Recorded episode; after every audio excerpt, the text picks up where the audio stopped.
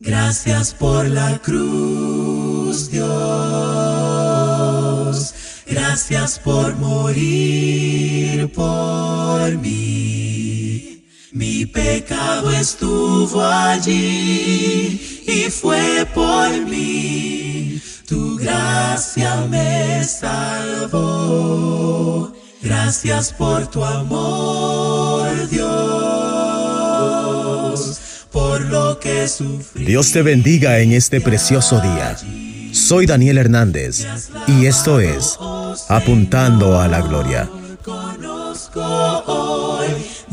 Hoy hablaremos de el día de Pentecostés. Hechos capítulo 2. el Señor. ¿Cómo podemos explicar lo que sucedió el día de Pentecostés? En Hechos capítulo 2. Fueron tres mil bautismos los que se realizaron ese día. Bautismos de personas provenientes de todo el mundo conocido. ¡Qué asombroso! El orador, Pedro, era un predicador desconocido que ni siquiera era rabino. No sabía lo que iba a decir a la multitud. El Espíritu Santo puso las palabras acertadas en su boca. Explicó quién era Jesús y lo que éste había hecho. Esta fue la más grande respuesta a un sermón en toda la historia. Lo más maravilloso que alguna vez se produjo, la iglesia, fue logrado por la cruz y esta prédica.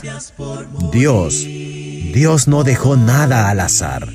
Él lo organizó todo. Miles de judíos habían venido a Jerusalén para la Pascua.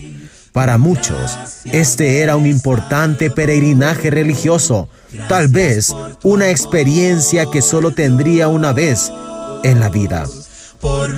Algunos de estos se quedaron en Jerusalén durante 50 días hasta el día de Pentecostés.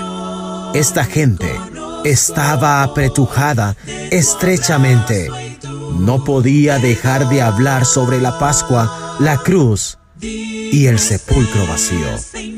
Nunca, nunca había habido una Pascua como esta.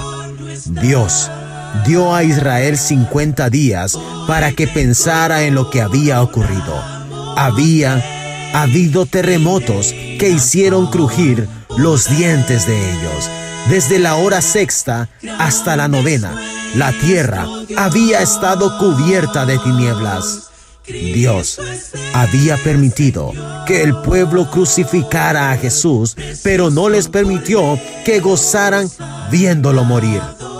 Estas horas, de las 12 a las 3 pm, fueron lúgubres, extrañas y amenazantes.